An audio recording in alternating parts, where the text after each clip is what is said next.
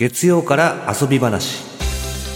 月曜から遊び話今日のゲストは書評家の助真さんです。よろしくお願いします。助真です。よろしくお願いします。こんにちは、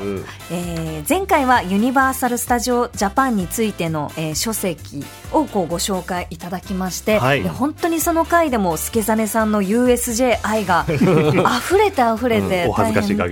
たんですが あのテーマパーク経営を、えー、研究されている中島めぐみさんが、えー、来てくださった時にもあの助真さんは見学にいらしてたんですけど、はい、途中からあの USJ の魅力を語って、プレゼンもしていただいて乱入させていただきました。その説ははいありがとうございました。いやいやありがとうございます、えー、いや僕も泣いてしまいまして、えー、あの USJ の推しダンサーが引退しましてですね、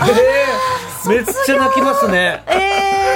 ちょっと一緒にしていいかわかんないんですけど。いやいやいやいやいやいや。それはもう本当に泣くと思います。はい、泣きましたね。ああ、そうでしたか。でも、はい、その後 USJ であの丼食べて元気になりました。ああ、よかった。よかった。USJ 丼もあるんですね。いろいろあります。いろんな感情を動かしてくれるんですね。USJ は。感動がありますね。はい。ということで、助真さん、今日はどんな本をご紹介いただけるんでしょうか？はい、えっ、と今日はですね、えー、先日世界的な指揮者でもある小沢誠二さんがあの亡くなられてしまったんですけれども、あの小沢さんは音楽としては本当に比類のない天才だと思うんですけど、うん、僕は同時に言葉の名手でもあったと思うんですね、うん、あの私の音楽武者修行というですね自伝のようなエッセイがあったりとか、うん、作家の村上春樹さんと対談をされてたりとか、結構言葉に関してすごく繊細で豊かな方だと。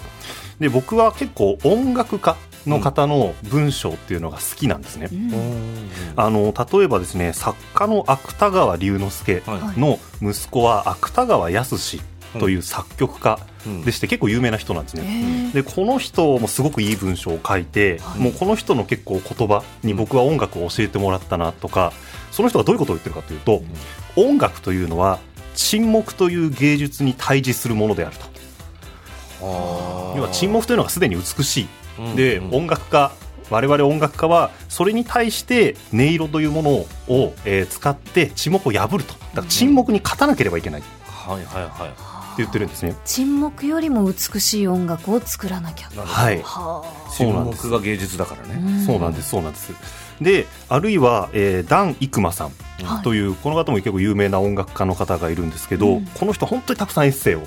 書かれている人でうん、でこの人がですねあるエッセイの中でその音楽と言葉の違いということについて書いてるんですがその言葉よくエッセイを書くとダンさんが、うん、で今まさにエッセイを書いているって書くと、もう書いているそばからその書いていることが過去になっていってしまうと、はいはいはいはい、もう常にその書く書いてる瞬間にもその書いてるっていう事実が次のもう1秒前、うん、2秒前になってしまうと、うん、でも音楽というのは時間が支配する芸術なんですね、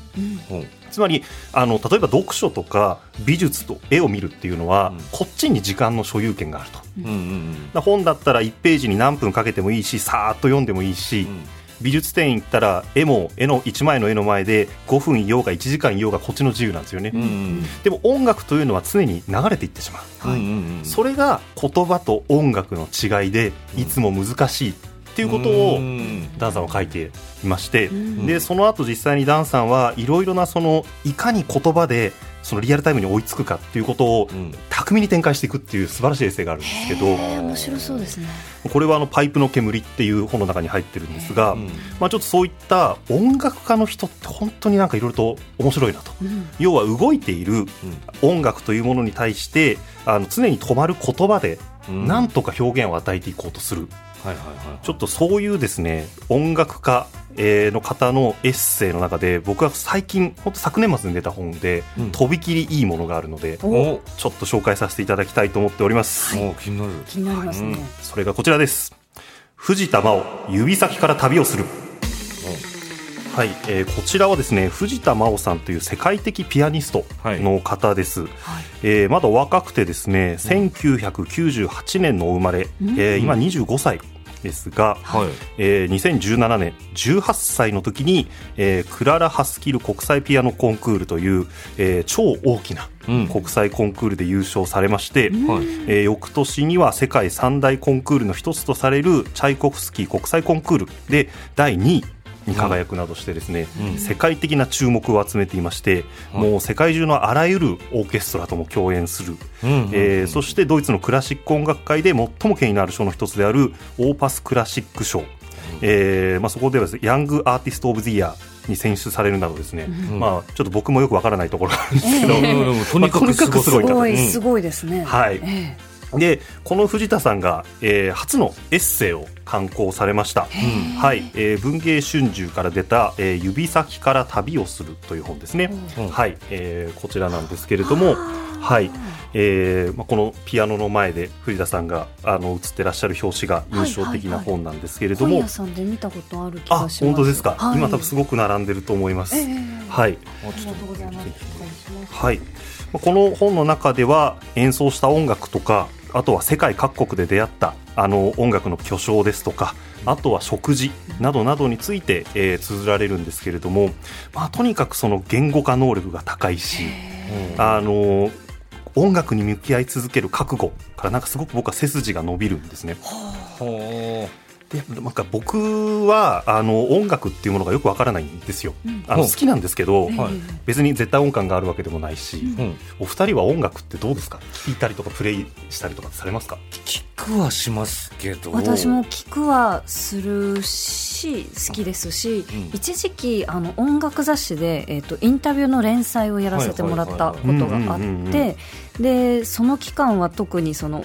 音楽ってなんだろうって考えることが多かったんですけど、うん、言語化するの本当に私は難しいなと思いながらやってました。確かにね、はい、そう言語化っていう意味ではしたことはないですね、うん、その後の音楽がこうだとかっていうエッセイを書いたこともないですし、うん、っていう感じですね。こういう世界的なピアニストの方が一体何を考えて演奏してるのかとか、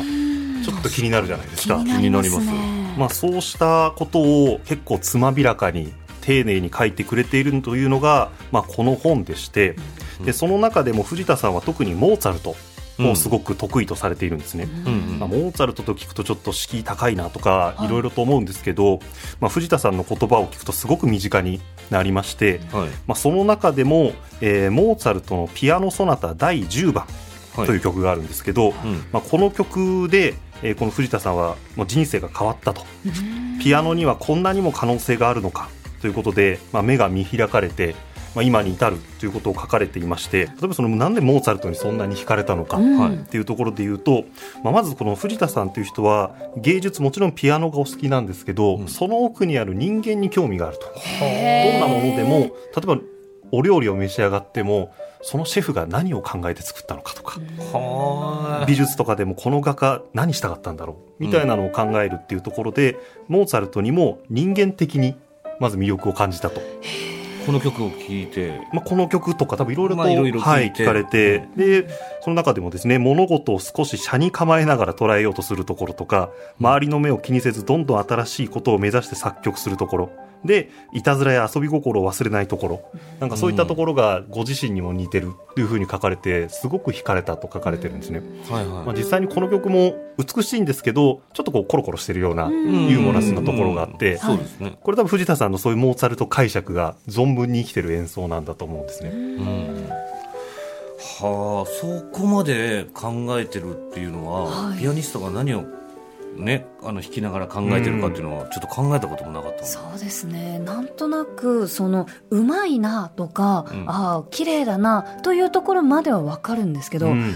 なんでこの曲を選んだのかどうしてこんなふうに弾いてるのかとか、うん考えながら聞いたことは私はなかったですね。そうですよね。読めるってすごく嬉しいですね。いや、そうなんです、そうなんです。実際にどうやって楽譜を読んでいるのかとか、うん、そういう話もかなり丁寧にあの開陳してくれていて。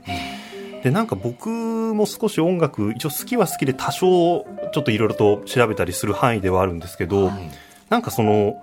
音楽を演奏するってどういうことなんだろう、うん、なんかみんなが演奏何が違うが生まれるんだろう、うん、どうやって上手い人が演奏したら何どうやって差が生まれるんだろうっていうのがずっと気になってたんですよ。うん、であのー、それは逆に言うと僕ら文学を読む人間がやっていることとすごく近いなとあると気づきまして、うん、まずは僕らがどういうことをしてるかというとある作品を読んでいろいろと感想が生まれるじゃないですか。はい例えば菅さんと同じ漫画を読んで、うん、絶対同じ感想が生まれることはあんまりないと思うんですよね。うんうん、全く同じではないですよね。はい。うん、菅さんにしか感じないもの、レンゲさんにしか感じないものっていうのがいろいろあると。一つの作品をあの巡ってもいろんな感想が生まれる。うん、で、これを実際にですね、えっ、ー、と文芸評論家のハンス・ロベルト・ヤウスという人物は、解釈と作品と解釈というのは、楽譜と演奏のようなものだっていうふうに例えてるんですよ。なので、翻ると、音楽もまさにそういうもので、うん、一つの楽譜という、まあ一つの作品があって、そこからどれだけこう素敵な感想、演奏を引き出せるかっていうのが、多分演奏家のやっていることなんだと思うんですね。だから落語とかもそうだって言いますよね。ああ、そうですね、うん、確かにこの決まった文言がある中で、どう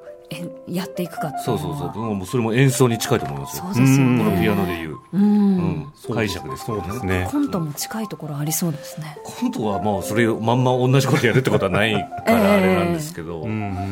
でも性格は絶対出てますよ、みんな、ネタに、うん。こういうふうにあのその人々によって感想というか解釈というか、どういう思いを込めて弾くか。で、藤田さんの場合には、そこが作曲家の人生に迫っていこうとする、うん、それを何よりも丁寧にやるんだっていうことで、まあ、この本の中でモーツァルト、まあ、他の作曲家もそうなんですけどいろんな作曲家とこうどんどんどんどん仲良くなっていく様子といいますか、うん、いろいろと人生を調べたりとかその音楽の中であここは意外といたずらを仕掛けてるな、ここは決めたいんだなっていうのを徐々に徐々に楽譜と自分の演奏で迫っていくっていうのが、まあ、この本の中ですごく丹念にあの語られていまして、なるほど、はい、でもう一つすごいなと思うのはさっきあの音楽は時間の芸術だと、はいはい、常に流れていってしまうっていう話をしてダン・イクマさんという方はエッセイ文章を書くそばからこぼれていってしまう、うん、でも藤田さんは演奏の瞬間っていうのをなんとか言葉で捉えようとするんですよ。例えば実際にですねある演奏について1音目を出した。いい音だ弾き始めて間もなく、目線の先で人影がこちらへやってくるのが見えた。ああるあの偉大なマエストロが上手側のピアノの前に座って背中越しに私の演奏を聴いている、うん、なんという光景だろうと一瞬思うも慌ててすぐに曲に曲へ没入した。とかですね。なんか感情ような感情を。これはなんかいろいろと周りの風景とか見てるんですけど実際にその演奏してる時にこんなこと考えてるとか、うんうん、あちょっと失敗しちゃったかなとか、うん、そういうのなんかえリアルタイムで書いてたの？みたいな。すごいこう臨場感が溢れるというか、はい、生々しくその見えてくるような描き方切り取り方ですね。そうなんですそうなんです。すごい。いやだからファンの方からしたらすごい嬉しいですよ、えー、嬉しいでしょうね。より深くその曲を聴けるというか。そうですね。そうなんです。でこの自分が行ったことのあるそのライブとかも、うん、あこの人はこんな気持ちでこのピアノの前に向かってたんだとか、うん、想像するとドキドキしますね。そうですね、うん、多分行っていてただ聞いていただけだったら分からなかったこととか、はい、あこういうことを考えて演奏されてるんだなとかそれで言うとあのとにかくいろんなそういうなんですかね音楽に向き合うときに比喩で説明してくれることが多いんですよ。うんうん、えー、ある例えばホールに行った時ですね、えー、そのフランスの作曲家たちの、えー、音楽を演奏するという時に、はい、彼らの作品はホールで鳴らすとうねりのようなものが生じるのです。でそのうねりを抑えないといけないと。でドビュッシー、まあ、ある作曲家なんていうのは、うん、パレットの絵の具を幾重にも塗り重ねたような複雑なハーモニーの組み合わせで成立していますからホールとの相性によっては過剰な響きで音が濁ってしまう恐れもあります。はあ。るいはこれがモーツァルトだともっと明快でシンプルな美しさを表現すればいい原色を使った絵画とでも言いましょうか。このような楽曲は空間による響きの差をさほど気にしなくて済むのです。っていうふうに言っていて、まあ、その音楽ホールによって音の響き方が違うらしいんですよ。それをしかもその作曲家のパターンとかにもよって響き方が違うと、それをこの絵に例えてるんですよね。こういうなんかスライドが滑らかで。かっこいい。おしょみたいな。なんか おしゃれだしその教養ってまさにこれかっていう感じがしますね。確かにね。俺もなんかショッピングモールは笑い声抜けるから、えー、あの受けてないっていう気分になるけど動揺するなみたいなのは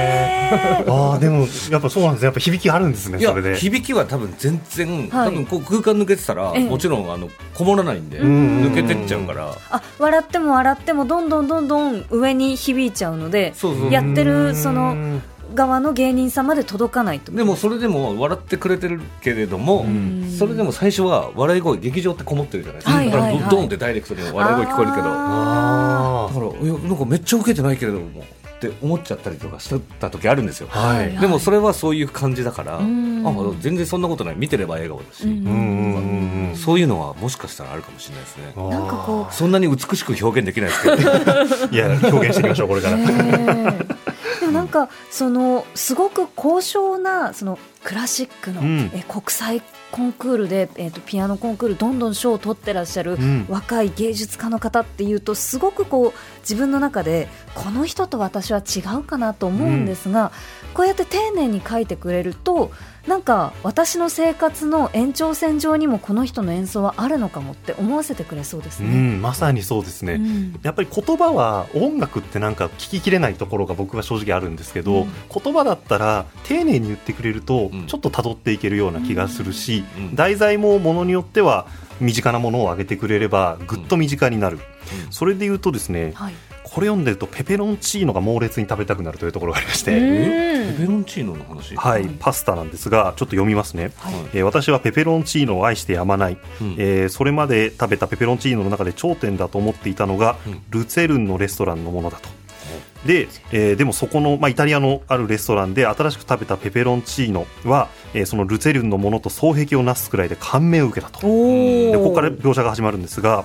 とてもシンプルな味付けにもかかわらずニンニクが特別なのかオリーブオイルが良質なのかわからないが一口食べたらエネルギーが湧きもう一口食べたら神秘を感じ、うん、さらに一口食べると恍惚とする、うん、あっという間に平らげてしまったがこれがまさにまた食べに行きたいと思わせるものだった、うん、これは私も見習見習わなければ、我々ピアニストもどんなに素晴らしい音解釈伝じようともまた聞きに行きたいと思ってもらえないと生きていけないのだ、というですねペペロンチーノのうまさをもう彦摩呂さんも正雄みたいな感じで例えながら、ね、ナチュラルに音楽に行くっていう。そうですね。一口食べたらエネルギーもう一口神秘。さらに一口食べると恍惚とする。いや神秘。神秘。神秘。食べてみたい。食べたいですよね。ないですしそのね、ペペロンチーノをこうイメージした藤田さんの演奏も聞いてみたい、うん、そうなんですよ。これ演奏旅行の中にこうスッと入ってくるので、えー、あこの前後で演奏しながらそして夕飯をすごく楽しみにされてこの表現が出てくるんだなっていうエッセイをこう順番に読んでいくと、はい、その流れの中で読めるんですよね。藤田さんの演奏旅行とか。そうした中で読めるのでなんかこのペペロンチーノも今ちょっと取り出して読んだんですけど、はい、実際はこの演奏旅行の中でここがクッと入ってくるとよりこの音楽に対する思いっていうのがあのヨーロッパ各国の中でプレッシャーを感じたりとか楽しんだりしてる中でのこの料理だなと思うとお食事だなと思うとより味わいが深いと思います。すごいね。ペペロンチーノ食べてさすぐ自分のこの仕事に還元できるっていうのがやっぱすごいな、すごいですね。もう常に音楽のことを考えながら生活すると、ね、ペペロンチーノも音楽につながるんですね。はあ興味深いですね。はい、とってもいいエッセイなのではい。ぜひ読んでみてください。読んでみます、うん、ということで今回も盛り上がっている間にお時間となってしまいました。えー、助真さん告知などはありますか？はい、えー、引き続きになるんですけれども、えー、TBS のポッドキャストで、えー、作家の宮田愛もさんと、えー、番組を行っています、えー、本の話をするブクブクラジオ、えー、毎週金曜日18時配信なので気になる方はぜひ検索してみてくださいよろしくお願いします、はい、あの X でよく宮田さんとこうやり取りされている様子を あの拝見するんですけど、はい、めちゃくちゃ二人はあの盛り上がってますね。本の話でも。いつもふざけてますね。そうですよね、はい、いやということでぜひブックブックラジオもお楽しみください。助真さんありがとうございました。ありがとうございました。ありがとうございました。以上月曜から遊び話でした